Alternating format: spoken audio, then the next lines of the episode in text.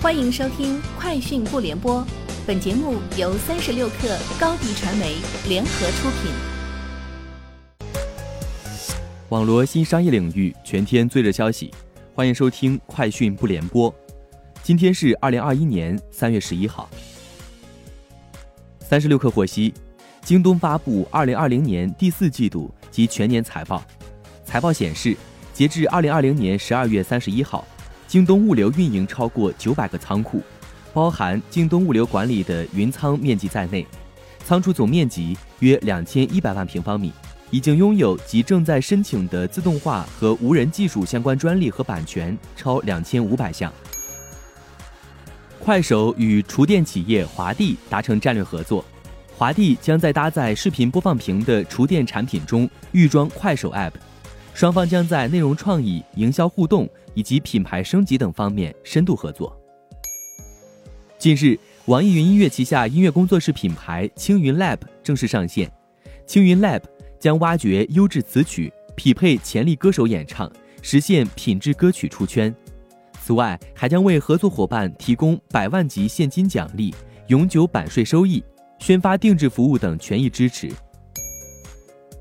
Sensor Tower 商店情报平台今天发布二零二一年二月中国手游产品在海外市场收入及下载量排名 TOP 三十。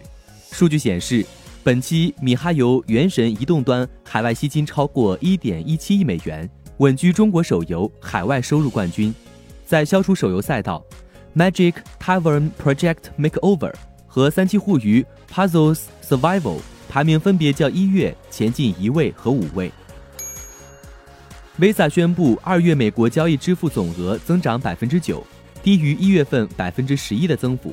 原因是不利的天气条件和刺激计划相关支出带来的收益减少。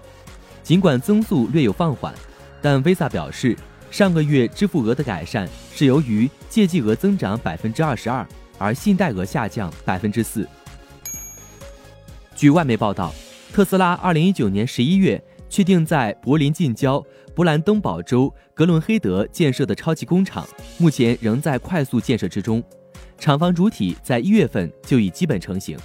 不过，由于许可方面的问题和当地环保组织的反对，特斯拉柏林超级工厂的建设也受到了一定的影响。但外媒在报道中表示，特斯拉目前似乎仍坚持柏林超级工厂投产的时间表，这表明。他们仍打算在七月左右开始在这一工厂生产 Model Y。受需求减少正迫使苹果将所有 iPhone 的订单削减百分之二十消息的影响，苹果产业链概念股上午逆势大跌。对此，苹果产业链某龙头公司相关负责人表示，该消息为谣言。实际上，需求不但没有减少，iPhone 十二和 iPhone 十二 Pro 的销售反而比预期还好。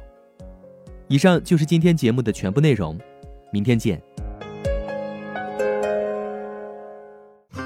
高迪传媒为广大企业个人提供微信视频号代运营服务，商务合作请关注微信公众号高迪传媒。